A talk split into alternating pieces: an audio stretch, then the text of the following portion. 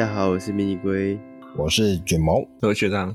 那各位听众朋友啊，其实我们今天的第一个话题就要来延续一下上周跟大家聊的，诶这一款 Peugeot 的四零八。好，那上礼拜我们其实已经针对不就四零八的一个产品定位啊，做了很多的揣测，呃，算揣测吗？好，那或者说我们是想象好了。好，那终于啊，在这个礼拜啊，六月二十二号的时候，其实这一诶、这一款四零八的车型可以算是正式的推出了。好，那这个正式推出的这个四零八不就四零八啊，它的整个外形呢、呃，其实。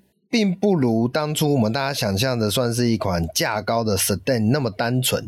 它其实整个外形来讲，更是一个 fastback 跟 SUV 的一个呃，或我本来想用完美结合，可是好像想想应该对呃字对完美非常的主观，所以这个对对对对好，我们认为完美不一定其他人觉得完美。对对对，不过我我觉得光是学长也没有办法觉得它完美，我觉得就是一个值得讨论的点。好，不然我们先问一下学长，你觉得它有完美融合吗？我觉得不突兀，这样讲。嗯嗯、OK OK OK，那我也觉得它啊，应该这样说，就是太怪。对，然后因为同集团始创之前就有类似的东西。对，我记得我们很久以前也有聊过。那始创那台其实我也蛮，我觉得就形象广告上是蛮漂亮。嗯嗯嗯，那是我就这台四零八看起来比较务实一点。嗯，比比较不会那么像 high tech，它就比较像我们可以看得到的轿车的感觉。嗯，然后跟现行路上看到的车没有比较比较有共共共同共通性啊，所以我觉得不突兀。但你说我要喜欢它吗？这个就要再看看呐、啊。这也不用啦，就是也不用勉强，就是一定要好像捧一下，哎，因为我们没有收业配哦，所以就没有特别要去捧的意思。好，嗯，那我们再拉回来，听到等一下某一台车捧的很严重，就是有业配嘛？哦，对对对，哎，是这样吗？也没有啦，就是应该说我们一直都是以自己的主观想法跟呃内心的实际想法去做描述啦，对吧？这个就。诶，大家听应该就可以听得出来。好，那我们再拉回来这一款车，那刚刚有提到它有呃 faceback 跟 SUV 的结合，然后呢，另外也有人提到，就是它很多人会提到说它会更像是一种呃，还有一种融入旅行车，然后再把它架高的一点感觉。不过旅行车的这个部分比较有争议啦，不过没关系，我们先往下跟大家分享这款车的细节哈。好，那第一个它的车头造型呢、那没有意外，就是使用 Peugeot 目前常见的这种呃獠牙式的前脸家族设计。好，那最最抢眼的大概就是那两条獠牙状的日行灯呢，它直接从车头呃做了两个类似狮子獠牙的造型，直接往下。好，那显然有人是不太喜欢，对，但但是其实。对我来讲，我觉得，呃，虽然以 Peugeot 的造型来说是有点前卫，但是相较于 BMW 大鼻孔，我觉得是在可接受的前卫方式。那另外就是车头的部分，车头的正前方水箱罩的这个设计的位置啊，一样使用的是目前的 Peugeot 的盾形扁平化的狮头造型设计。啊、呃、的那个 mark，对啊，那只是我觉得这个就是有点可惜的地方了，因为我个人还是比较喜欢之前的那个立体的战地狮子，我觉得。之前那个比较可爱，对，比较漂亮了，比较比较比较有质感呐、嗯，对啊，因为这个。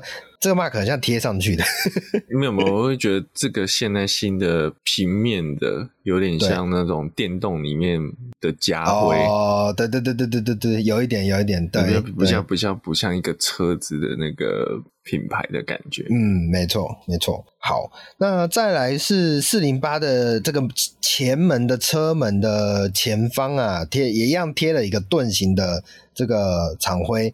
就是我们刚刚提到这个盾形的狮子徽，然后它就是把它贴在呃前门的前方，就有点像是一般车子的那种侧方向灯会有的位置。哦，这个算是我记得上一次上一款车好像是五零八，是不是就有类似这个设计了？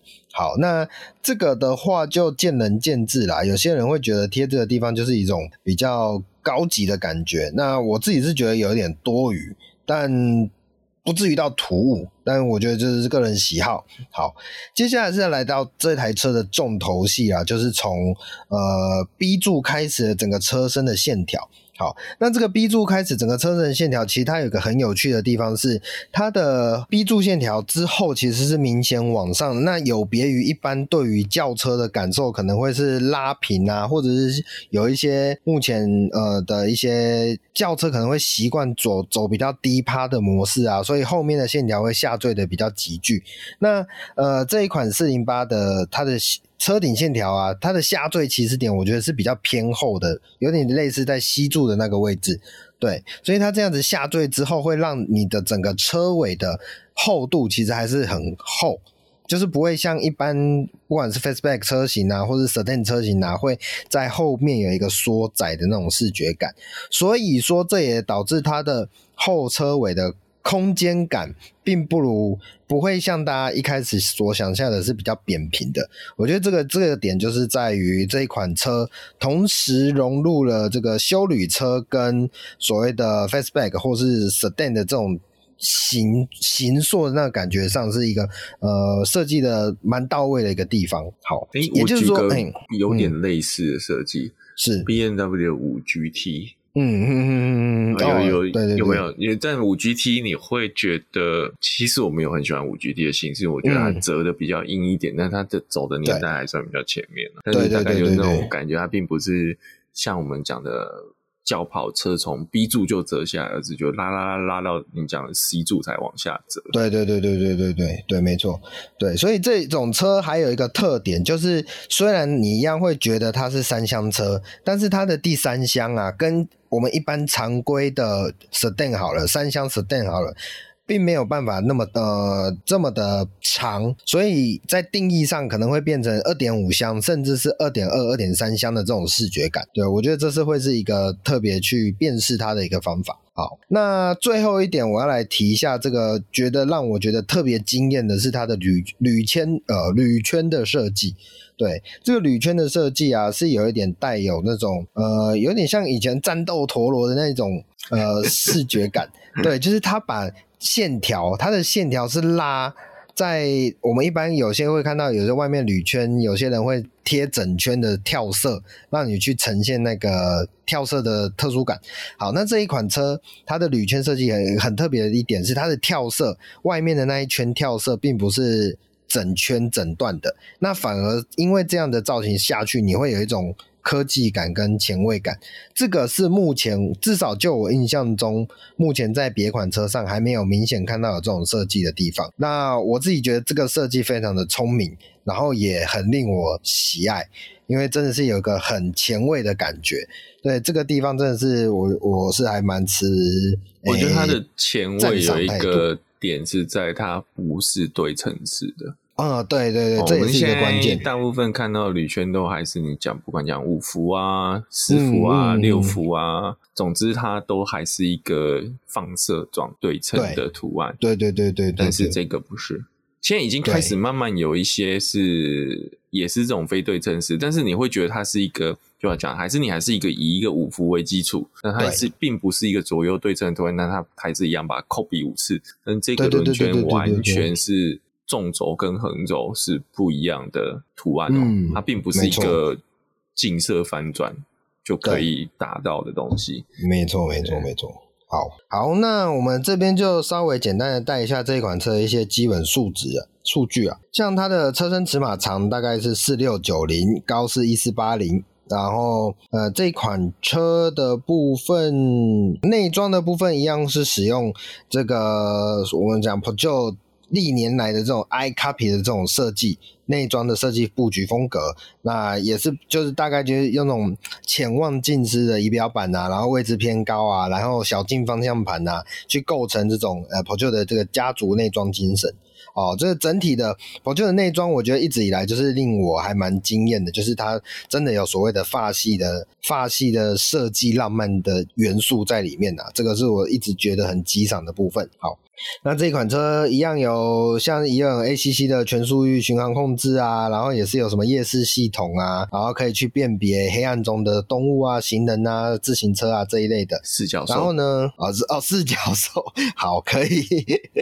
那应该就是哦，我知道，它判断到有四角兽的时候，它就会自动停下来啊，为了安全，然后方便坐在车上的人可以观察。哦，非常贴心哦，标记对对对，最好还有热成像哦，然后你就可以。看到那个色块的变化哦，好，这个多了。呃，以上是我们的想象哦，大家不要太认真。然后也有远距离的盲点监控，然后还有后方来车警示等等啊、哦，这些。那动力系统的部分呢？目前四零八采用的三种动力系统，呃，分别是两种的 PHEV Hybrid 一八零、Hybrid 二二五哦，Hybrid 二二五哦，大家有听到这个关键字？嗯，没有 GT 哦，对，没有 GT 哦，是 Hybrid。然后还有以汽油涡轮增压内燃机。与八十一 k 瓦的电动马达呃模组共同呃构筑构建而成。好，然后所以就如同那个命名上面啊，就分别有一百八十匹以及两百二十五匹的水准。然后呢，呃，二零据说在二零二三年底，纯汽油引擎会被轻度混合动力取代。然后接着会再推出一款 E 四零八，那 E 四零八名字其实很明显就是所谓的呃电动版的四零八了。好，好。那这一款车呢，我真的觉得是非常的，至少啦，就我来讲，真的觉得非常的漂亮。好，呃，当然它的漂亮并不是那种很目很符合目前大众口味的，但是我觉得是真的有它独特的味道在里面。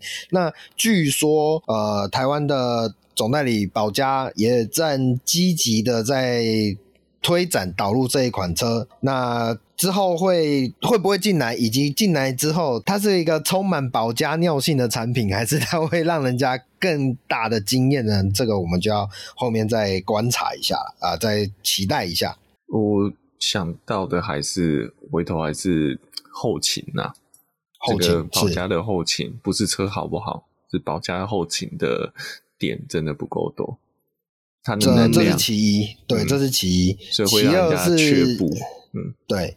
其二是再是保价的价格啊，开价啊，也是让人家比较呃有疑虑一点，就是好像从好像从不旧展现出来的身上都挂着盘子一样，铿锵铿锵。对，好，那那不然我们来猜猜看好了，假设这一款车进来的话，两位觉得定价可能会在什么样的水准范围？五零八现在多少钱？五零八，五零八现在只有进 SW，大概一百六到一百八左右。嗯。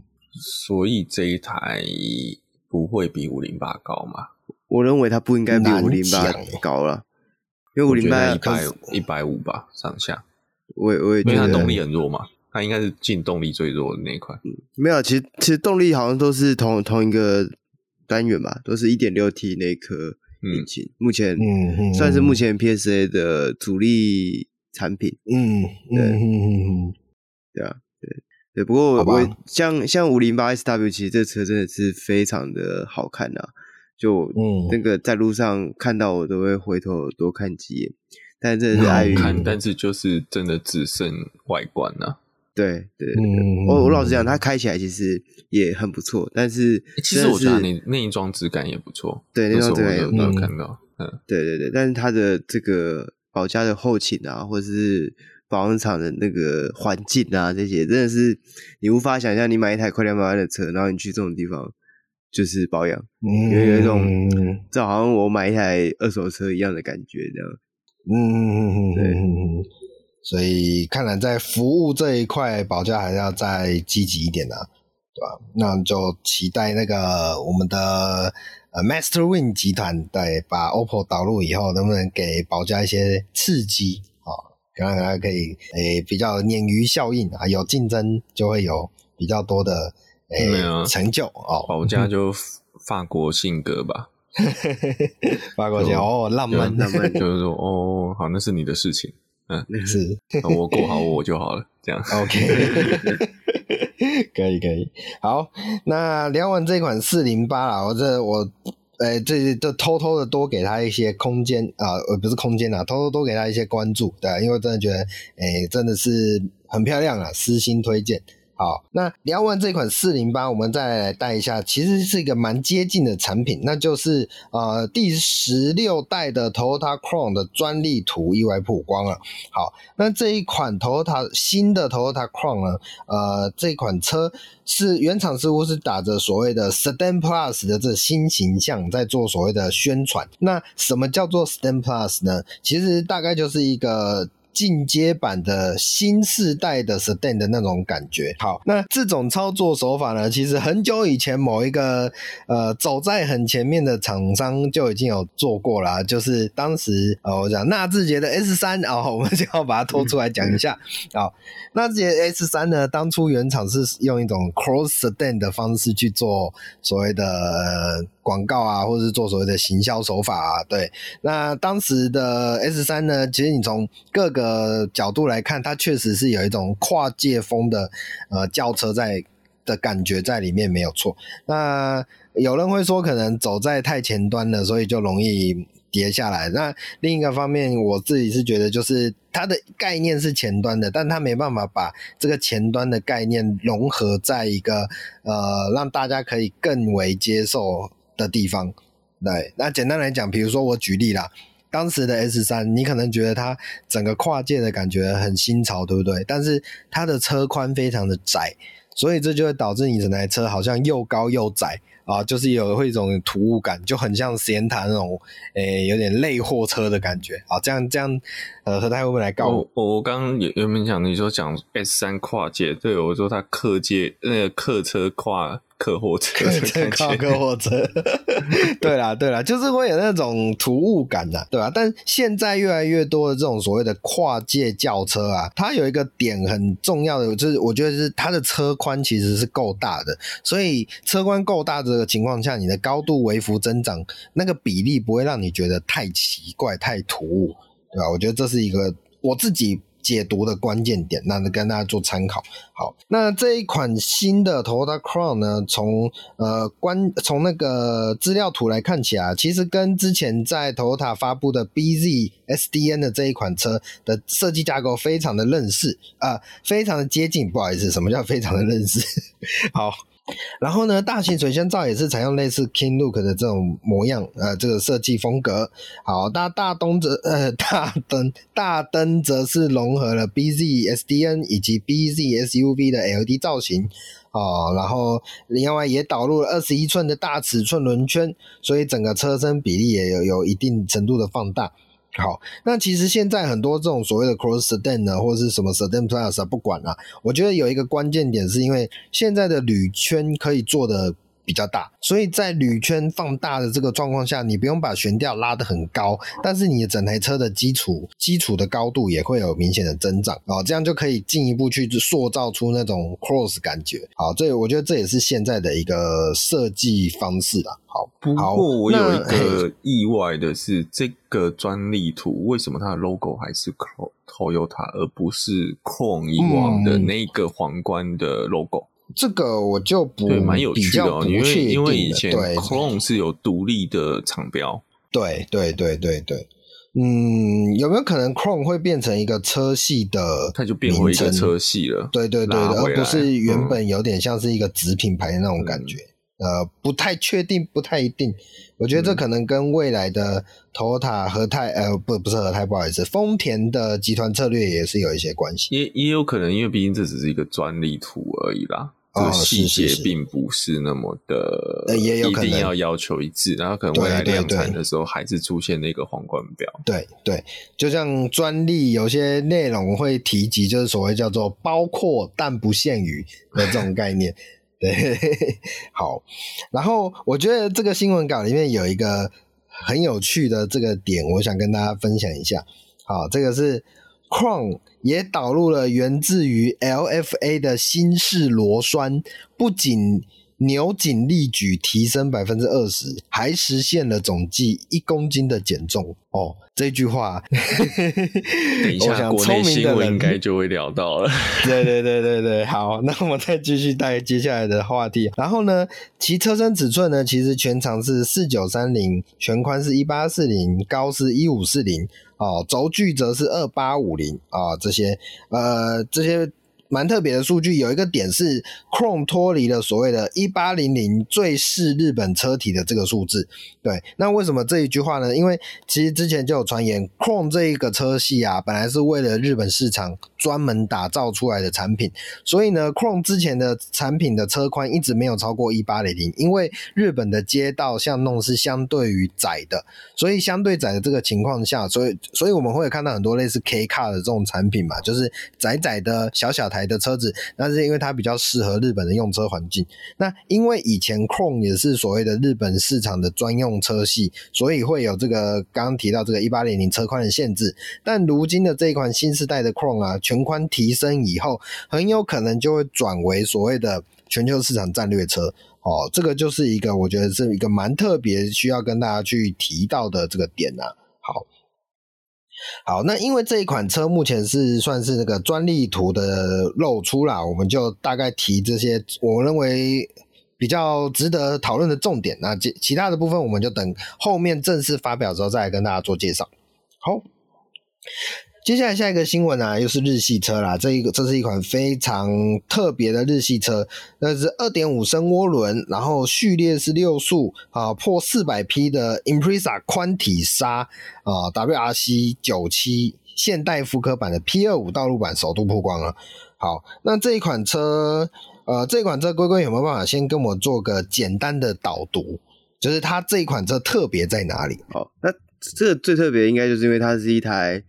就是一九九八年、一九九七年的这个车，然后由这个英国的车厂 Prodrive 去复刻生产，它几乎就是把当年的那个车型做了一台一模一样的，应该做了二十五台一模一样的车出来，然后再次贩售这样。但是它这这次比较不一样的是，它算是一个升级版，因为过去的这个 Impreza 的二二 B。是它还因为当年的设计啊，所以它还是用我记得是三两百八十匹左右的引擎，然后搭五速的手排。虽然说说它整体是一个就是限量车型啊，我记得当时好像也是限量四百台，然后是以 W 就 WRC 的厂车的概念下去做的一个试售的限量版。那这一次就是算是更升级啊，就是它包含了这个我记得是序列式的变速箱啊。然后，或是整体轻量化的车身啊，对，我觉得最让人觉得特别的是，因为那时候大家其实都有一种想象，是说，哎，可能这个 Prodrive 是用一个比较新的方式去呈现它，可能是用新的车款，对，或是现行款的 VA 四代的这个 WRX，结果没有，它直接就是用原本那个车壳二二 B 的车壳，然后去搭了最新的 EZ5 的引擎。对，所以我觉得这这个应该是让大家觉得非常酷的地方。诶、欸，其实其实讲真的，它虽然你刚刚讲说它车壳用了旧的车壳，但实际上它的车底，我记得它是整个用卡碰做的吧，除了主结构以外，嗯，对，对，没错。所以它整个轻量化了啊。还有这一台车，其实在 Goodwood 那个 Festival of Speed 有出现。对，嗯嗯嗯。其实讲真的，我说这台车在路上跑。你可能会小看它，嗯，因为造型、就是、就是一台就是一台老车，老鼠巴鲁那种感觉，像老鼠八路，对，就是、嗯、呃，就是 Impreza 初期的那种感觉。哦，呵呵是是，是，头文字第四代，啊，头文字第四代，然后你就被海放了，可以，这这披着狼皮的羊。诶披着羊皮的狼，披着羊皮的狼，好看，奇怪为什么会用这种这个？好，不好意思，好，披着狼皮的羊是某个二二五开头的，啊，没有，我没有讲哦，这是披着鱼皮的鲨哦，怎样，好，越来越奇怪了，好好，OK，好，那呃，所以我们带回来看这一款车的价值啊。呃，或者讲说它的副科，为了这种经典的副科，龟龟，你觉得它的价值所在会有吸引力吗？你说它的价值是我把四十六万英镑放进去之后吗？应该说，应该说就是呃，你会会想要拥有这样的一个产品吗？因为就像刚刚提到，它很多外在的感受，其实会让人家觉得它真的是一个比较复古的。车子的感觉，对，我我应该应该这样讲，因为呃原本的这个二二 B 以目前的市场行情，我我记得成交都已经破千万台币，就是旧的那个限量四百台的那个。嗯所以你说这个重新打造这一台，它卖到这个价钱，其实一点都不意外。那我相信它二十五台应该已经卖完了啊。对，应该也也，它发表的时候应该早就已经被那些想要买的人买走了。对，所以其实你想买也买不到了。对对，我觉得应该说这台车的存在，并不是要去做任何记录或什么的，真的是一个收藏型的，对。啊、哦，理解，而且它也锁定了某一个客群呐、啊，你其实真的是要在那个年纪经历过这台车的，比较会去想要收它，嗯、是，然后一收了就真的是收了，是不是说我想要哎、欸、今天心情好开着它到路上闲晃的那种，不是，嗯，是真的可能是把它就是钱太多了，嗯，这个车库里面还有空位啊。啊，对了，就收一台这样那种感觉，嗯，是是是，嗯，对我比较觉得比较可惜的是，因为它这台车终究是只有右驾的车型嘛，所以当年哦，这个是二二 B 其实也是只有四百台，也都只有右驾而已，它从来都没有生产过左驾的车型。诶，二二 B 那时候应该是只有在日本卖，然后流出来吧？对对，没错没错，是只有日本本土而已。嗯，对对对，所以这个应该也没办法。自己改改驾驶方向，可以啊，可以改啊，可以改，可以改。但是问题是你改了，可是改了以后它就它的价值啊，对啊，它就不是一个就不纯了，有价值的原厂车了。对对，没错，这真的是有点可惜，对对吧？所以就算有人有把这一台车弄进台湾，它也只能变成是赛道用专用车的这种状况。对对，没错。我觉得甚至不太会把它拉上赛道，哎，嗯嗯，就放在家里看看开心的。供奉用的，是是是是神主牌，神主牌。对，没有这个这个顶顶多是土地公等级而已，会买这个的神主牌，应该还有 还有更更高位的神在那里。哦，对对对，这在旁边停的应该是喜拿之类的车。是好，还可能喜拿还三台这样。好好，OK。那这一款车还有还有什么其他值得提的地方吗？也不是说值得提啦，因为它它一定有它的价值存在，是真的也是有它厉害的地方。只是我在想，呃，如果不是老沙迷的话，哦，或者是就算是老沙迷，它有一些调整，嗯、呃，觉得好像。好，没关系。我觉得这款车就是让各位听众再去自己去了解一下，因为这一款车其实实际上它有做了非常多的改装哦。这个改装不是，当然不是那种随便的土炮改啦，就是真的有很多。配合这一款车的性能，要发挥这一款车性能极限，去做了很多呃，比如说像什么活塞连杆啊、曲轴波斯这些啊，甚至一些呃全段的专属排气管啊，或者是一些涡轮的本体的都有去做调整跟。变化啊，引擎有做特别调教，好，那这些东西我觉得就让各位听众朋友自己去呃了解一下，因为它里面的内容真的是非常多，我们这边就不去做赘述，让大家跟大家可以去看一下哦。那我们大家上礼拜也跟大家聊的这个呃 Goodwood Festival，相信它有那个在。这个嘉年华活动上面的一个赛赛，诶，应该说座圈的那个记录影片，大家可以去看一下这台车在实际上的那个赛道上的表现是什么哈，去感受一下这一款车的威力。好。那下一款车我们来聊一下，哎、欸，这个离我们比较接近一点的啦，那就是啊，Hyundai 的 Venue 啊，在国外有推出了小改款的一些资讯呢。好，那 Venue 这款车其实在国内啊，我觉得算是小型车的这个销售集聚里面算是非常热销的产品。那我记得之前也跟大家分享过，就是在路上啊，呃，Venue 的能见度其实是意外的比我们想象中的还要多。哦，呃。至少我自己在路上还蛮常看到的，而且你看到的时候，你就会很明显、很直接的去意识到这是一款 Venue 这一款车，就是它的整个外形都不是那种呃让人家觉得它好像是会消失在车阵里面的，不会，它其实视觉感是非常抢眼的。好，那这一次的这个 Venue 啊，率先在印度推出了小改款。那这个小改款的重几个重点，大概就是会有那种贯贯穿式的尾灯啊，然后加入了数位仪表啊，然后还有一些 Google 啊、Alexa 的一些语音助理这一些。好，那这个外形上啊，我觉得呃前方的这个车的造型。车头造型有个很明显的变化，那就是从原本有些人就讲那个叫葫芦形啊，好，直接改直接改成所谓的长方形的这个造型前脸设计，它的水箱网就是一个直接把它做成一个很呃很大的长方形。我觉得这个设计有点特别的是，现在很少看到车子有做这么直挺的线条，在在这种比较。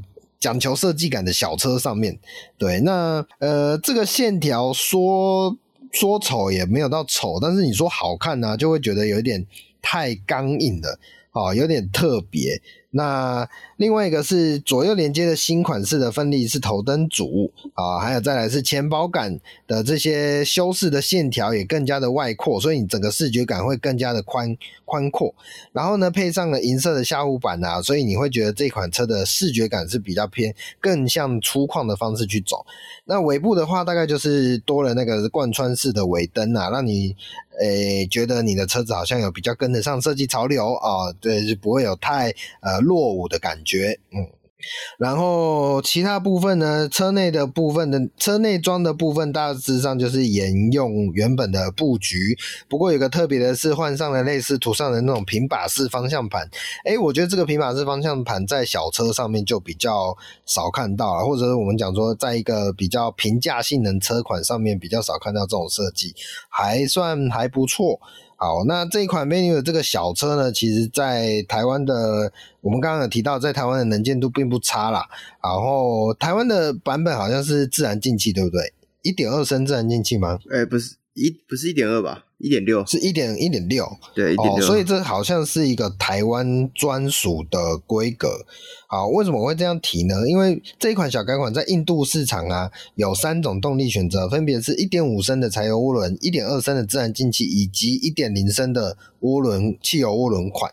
好，那输出分别是一百匹、八十三匹以及一百二十匹。好，就是。即便是一点零升的涡轮呐，那个输出一百二十匹，其实就只是我自己认为它就是一个堪用的水准啦。不过毕竟这种小车的设定嘛，就是呃，可能也不是买来飙车的啦，所以就是这个就是堪用的动力水准，我觉得就可以接受。那台湾什么时候会有这个改款的消息？可能要在后面要再去追踪看看，也。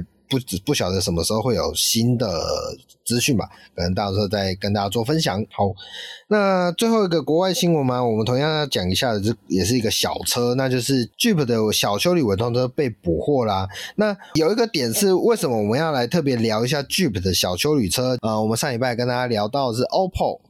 跟 Jeep 即将被呃 Masterwind 的这个集团，我们家那时候讲的什么欧级汽车是不是？对，欧级汽车，对，欧级汽车代理进来。那呃，其实当时我们就哦，顺便提一下，我们本周的呃周末的节目会来跟大家分享一下，就是 OPPO 还有 NG 以及 Jeep。可能会导入台湾的车型，因为这就是未来在台湾市场即将要出现的呃新的品牌。那我们就会来跟大家聊一聊，说，诶，可能首发的上市车款会是什么啊？那甚至后来有什么值值得令人期待的产品出现？那今天国外新闻的最后一条，其实就是一个我觉得我们可以来尝试讨论看看的，这是一款 Jeep 正在开发的小型 SUV。那一般我们讲到 Jeep 啊，通常会想到一些大型的、啊、硬汉的、啊、美式的休旅车或是越野车，那这一款呃小型的都会风格非常明显的这一款小修旅呢，这真的跟我们一般既定的 Jeep 的这个印象，其实是有点背道而驰的。好，那这一款车其实也有一些算是那种呃媒体渲染图啊，会去尝试去呃做。尝试去想象一下这款车会长什么样子。那目前看起来的这个渲染图的整个氛围啊、造型，再搭配上伪装车的线条感，你都会发现这一款车非常的具有都市的风格。对，所以真的是一款我在想，它应该是跟二零零八换会会使用同一个集团的呃底盘设底盘的资源来做打造。那应该是一个面向市场，就是更面向市场，想要抢夺一些呃更有销售力道的市场区块所推出的产品。好，那呃，除此之外呢，就是要期待一下，就是有没有可能这会是在二零二三年 Jeep 在欧吉汽车在台湾市场的第一款作品呢？我觉得这这会是一个我们这礼拜的节目会来跟大家做进一步讨论的地方。那我们就要来期待一下我们本周末的节目。好。那接下来就请龟龟来帮我们带一下国内新闻吧。好，那本周第一则国内新闻啊，是纯电版本的 Mini Cooper SE 已经公正式公布了预售价。那目前台湾总代理的接单价钱是一百五十五万，那首波五十台都已经销售完毕，将在今年的第四季陆续交车。那三门掀背的这个 Mini Cooper SE。它的车身线条轮廓啊，其实就跟一般现在 F 五六四代的三门 Mini Cooper 是一样的，只是在车身上面有一些电动车专属的配色，让大家一眼就可以看得出来这台 Mini 是这个使用电动动力的。那在动力部分呢，啊，诶，Mini Cooper SE 搭载的前轴电动马达最大马力是一百八十四匹，跟二十七点六公斤米的扭力，那零到一百加速是七点三秒。那它还搭载了三十二点六千瓦小时的锂电池组，那最大续航力是两百三十四公里，从零到八十快充需要三十六分钟。那这个两百三十四公里也是所谓就是这算能源局吗？还是反正就是一个测试的吗？ND 还是 WLTP 的？对，WLTP 的测试。WLTP 好一点点呐、啊。准一点点，嗯、但还是有蛮大的断差，哎，打个八折吧，嗯嗯，所以大家可以想象，就是大概两百公里左右。对，那因为毕竟 mini 这个车比较小啊，所以它的电池不是太大颗，那就是比较适合说两百、嗯、公里是跑赢阿妈还跑输阿妈？应该应该会输，因为三百多都会输了。对，那那两位怎么会会怎么看这个一百五十五万的这个定价？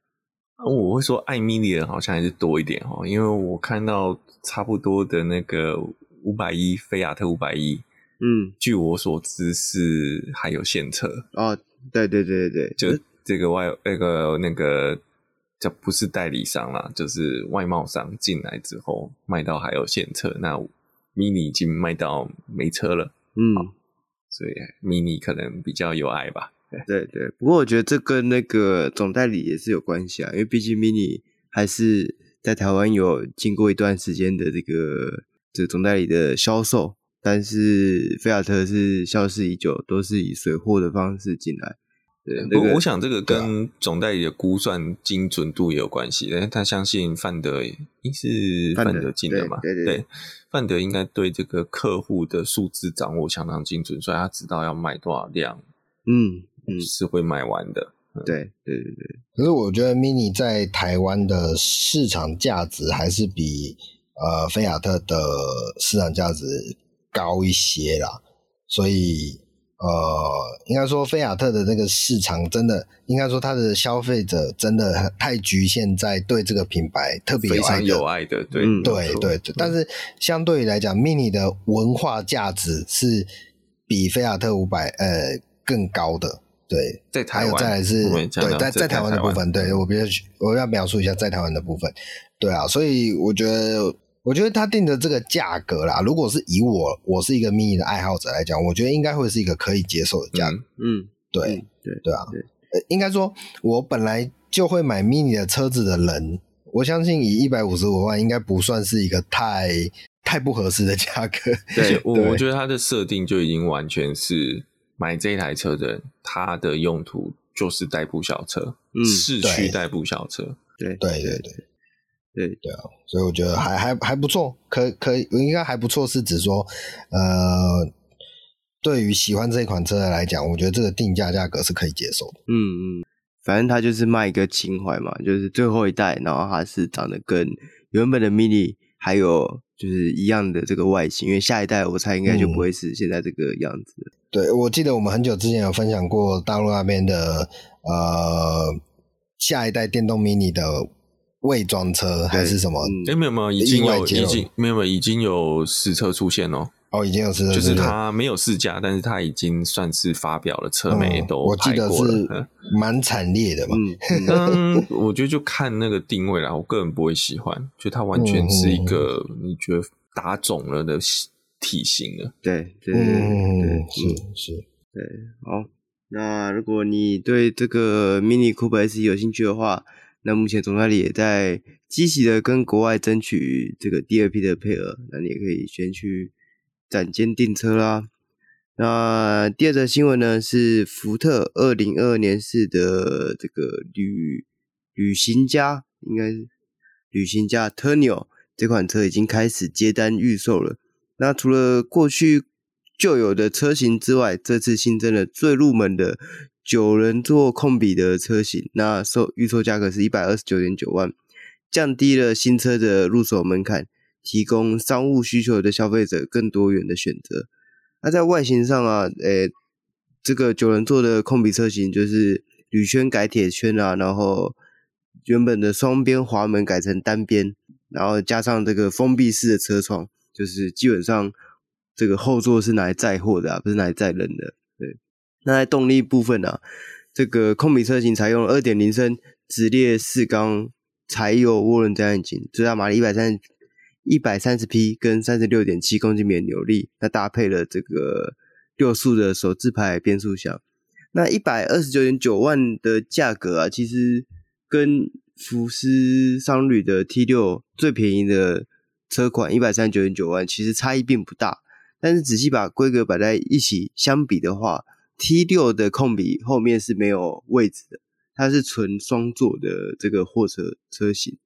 那加上这个 T6 的最入门车款是采用手排的设定，如果你要买到自排的话，那你就必须买到一百六十万、一百七十万左右的车型才有。对，所以我相信这个女玩家，哎，不是旅行家，旅行家，旅行家还是有它一定的市场在啊。不过之前好像听说旅行家的这个妥善率不特别好的样子，因为蛮长变速箱变，不知道是变速箱还是是变速箱吗？还是引擎？我不太确定。对，我觉得反正我记得很，我记得是有人把布条直接挂在车上写烂的烂车不要 买，对对对，对，而且好像还是计程车的样子吧？对，对对对对对对，所以有没有机会改善大家对于这个车的印象？我觉得就就蛮值得再再思考看看的。对，因为我记得过去的旅行家是手排的车型的，手排变速箱有坏吗？那就真的是蛮厉害的，对啊。呃，我我又不太确定，我不太确定坏的那一款那一款车是自排手哪一种？对对，OK，没关系没关系。好，那没关系。我我个人以我个人的想法，我还是喜欢福斯的商用车多一点。我一直都觉得福斯的商用车从以前到现在都有一种就是很迷人的地方。那我觉得是因为它的线条比较比较。忠于原始，就从 T 四到 T 六，其实并没有太大的改变。对，嗯、那但这个旅旅行家就算是一个，我从我对我看他就是看一台货车，没有任何嗯，就是感性的成分在里面。对，嗯，对，好，那这个大家如果有有这个那叫什么？坐轮椅的那个车是福祉车，车，对。如果你有福祉车需求的话，那我相信这个车应该会在你的口袋名单当中了。对对，不是福祉车，是福祉车。福祉车，对对对，但是福祉车如果后座没有窗户，那好像也是蛮可怜的啊。对，你就是福祉车的车型应该会有窗户吧？帮人家当货货品 对待，对，这样对待的家人对吗？嗯，好好。那接下来下一个新闻呢，是这个小改款的八系列 Grand Coupe 正式在台湾发表了。那会有五百二十九万的八四零 i M Sport 跟七百二十九万的 M 八五零 i X Drive 两种车型。那小改款的八系列在外观上最明显改变就是它的水箱护罩，虽然没有变大，但是它导入了一个气氛灯，对，让从车外看过去的这个质感又多一些，在水箱护罩上面导入气氛灯这件事情，我觉得还蛮蛮有趣的，因为它不是一条，它是在每一个那个框框里面都有这个灯条的样子，对，但没有、哦、没看过实车啦，不知道实车看起来怎样。看照片感觉是还蛮不错的。它是浪漫的大鼻孔，对对对，浪漫的没有这这个鼻孔还不算不算大，浪漫的小鼻孔，小鼻孔，对对对，是是一个可以让你看见宇宙星空的鼻孔。对对对，没错。那在内装部分呢、啊，小改款的八系列仍然采用上一代的 iDrive 七点零系统。那不过除了数位标板维持十二点三寸之外，原原本中间的十点二五寸的中央触控荧幕也放大升级为十二点三寸。那在动力部分，八四零 i 采用了三点零升的直六涡轮增压引擎，那最大马力是三百三十三匹跟五十一公斤米的扭力。那 M 八五零 i 则是四点四升的 V 八涡轮增压引擎。它最大马力是五百三十匹，跟七十六点五公斤米的扭力。那搭配 xDrive 的全时四轮传动系统。那学长对这这个车型有什么想法吗？八系列？嗯，其实八系列很漂亮，嗯，但是好贵，对，好贵又好大台，对。但是它它真的很漂亮，因为它是一个 Grand Coupe 的造型嘛，啊，现在六六又没有了，嗯嗯，就是新车型六又没有，那八又维持了好，它没有大鼻孔。另外一个 Grand Coupe 四系列就已经大鼻孔，所以我已经完全拆新。嗯嗯嗯，那那我觉得，但是我会得说后面啊，假设你真的都买到八了，何不考虑 B 八呢？但当然了，口袋深度是另外一个问题啦。对、嗯、对对对，嗯嗯，B 八的价钱不知道会不会跟 M 八五零来差不多，应该是差不多要上下哦。对啊，欸、没有没有，应该比 M 八零五五零更高，因为它是用 M 八五零作为基底，在往上去挑战 M 八。哦，那可能就近这个也是一千万哦。对，Alpina 一一一直以来的作风，嗯，就是它是用次一级，嗯、也不能讲次一级，就是说。它是呃，就像我们那时候讲那个 B 三比较有趣，它一直以来都是用 B 或是 N 的引擎去挑战 B N W S 系列，但它要做的风格就是它不是它要做到类似的性能，但是它不是强调我在赛道可以跑赢 M，它是要做到性能与奢华舒适度兼具。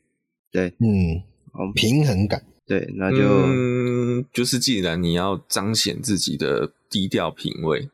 这是一个，不过在台湾看得懂阿 Pina 的人不多，我想应该不多。嗯嗯嗯，我我我提一个特别的啦，那个 B N W M 五十周年纪念常徽。哦，对对对，我也想到，对，早上看到这个也也觉得这个蛮漂亮的。嗯嗯嗯嗯嗯，是蛮特别的，蛮特别，特别的。对对，但这个厂徽不要乱换哦，这个验车会验不过。对，如果你不是这个车型，哦，会哦，会哦，会哦。就是如果接你站的人觉得你这个厂徽哎不是原厂的哦，那他可能就不让你过了。他的他认定是不是原厂，就是他有没有看过那个标志啊？对对，因为我曾经看过有人在接站拔那个厂徽，所以好 惨哦。对对对，但是我我相信接你站有接你站考量啦。对，诶可是我记得很多 Hyundai 的会改那个爪型爪型厂徽。还有有一些 Toyota 会改那种，或是、呃、美规的 Scion 是不是？然后马自达会有小恶魔，对对对，其实小恶魔那个算外加，我觉得好像 还好。对对对，对，但其实以上的我猜应该在法规上来讲都不都会被雕，对，对，对，对，都可以雕，不是都会被雕。对对对对，对，它都有讨论的空间呐。所以大家在变更这些贴这些东西的时候，要特别注意一下，对。可能在某些时期的时候，代验厂都不愿意帮你验车。嗯，对。好，那接下来看下一个，算是这个本周国内的大新闻啊，那就是 Toyota 的总代理和泰汽车在六月二十三号紧急发布了 BD4X 的召回。那召回原因是因为 BD4X 在反复急转弯、紧急刹车等操作时，铝圈的螺丝存在松动的可能性。那目前台湾有八十八台移交车的车辆受到影响。那在国外，包含了 Subaru 的双生车，这是 Sotera，Sotera 也嗯被召回。嗯、那全球预计召回五千三百台新车。嗯、那目前我们有看到有有网络在流传，经销商说在待料期间呢，车子不能开，所以会提供 RAV4 或者是 Camry 的代步车。那如果你不是选择代步车的话，那就是有一天。一千五百块的代步车费用，对，不过这个是网络流传的消息，实际的状况还是要各位这个 BD4S 的车主去询问的业务，或者是问经销商他是怎么样配合处理这件事情的。嗯、不，不过我觉得，如果真的发的讯息是在处理前都不要行驶，你那是真的蛮严重的耶。对啊，对，对对对，对，这是真的蛮蛮大条的，代表他这车是真的蛮。蛮危险的。另外一个就是说，都发召回了，为什么？呃，如果车主还要去换代步车的话，那为什么不当下就直接处理好？对，所以所以有没有可能是没有料？嗯，这个有这个就是一个问题。召如果他发召回的话，是不能有带料这件事情的。哦、我后来想到是吗？对，嗯，我就记得我们之前讲那个 Volvo 六角锁的事情，嗯、它其实发生已经两年了。那为什么 Volvo 迟至今日才发召回？第一个是因为。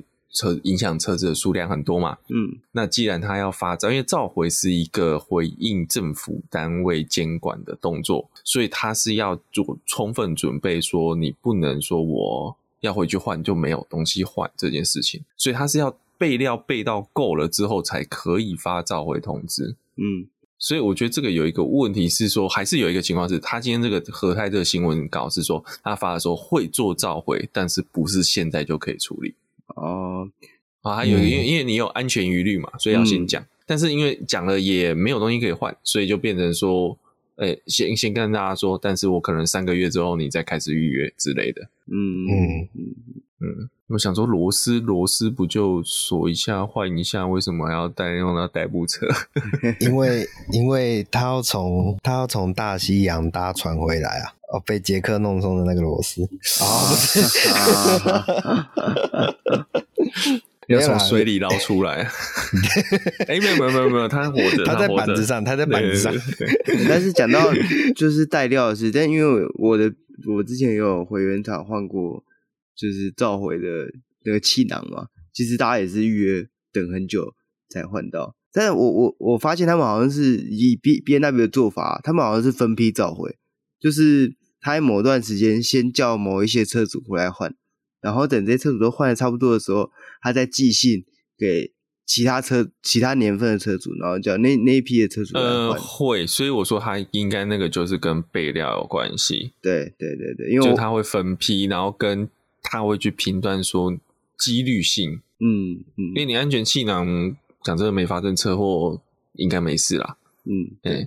啊，这个 BZ4S 这次的事情是你开在路上可能就有事，开开轮子就跑掉了。对啊，对。不过从这一件事情来讲，我想讨论一个点是，呃，上一次 Toyota 出比较大的包，出到大家会对 Toyota 品质有疑虑的，就是我记得大家都。印象还很深刻了，就是 Raffle 的漏水这件事情。等一下，等一下，这它是一个大包，我不否认，但是有让大家对 Toyota 品质有疑虑吗？我觉得。在这之前，大家对 Toyota 的品质是满分的评价，然后因为这件事情就开始有扣分的状况了。对，就也至少有提出一个问号，是没有影响它的销量。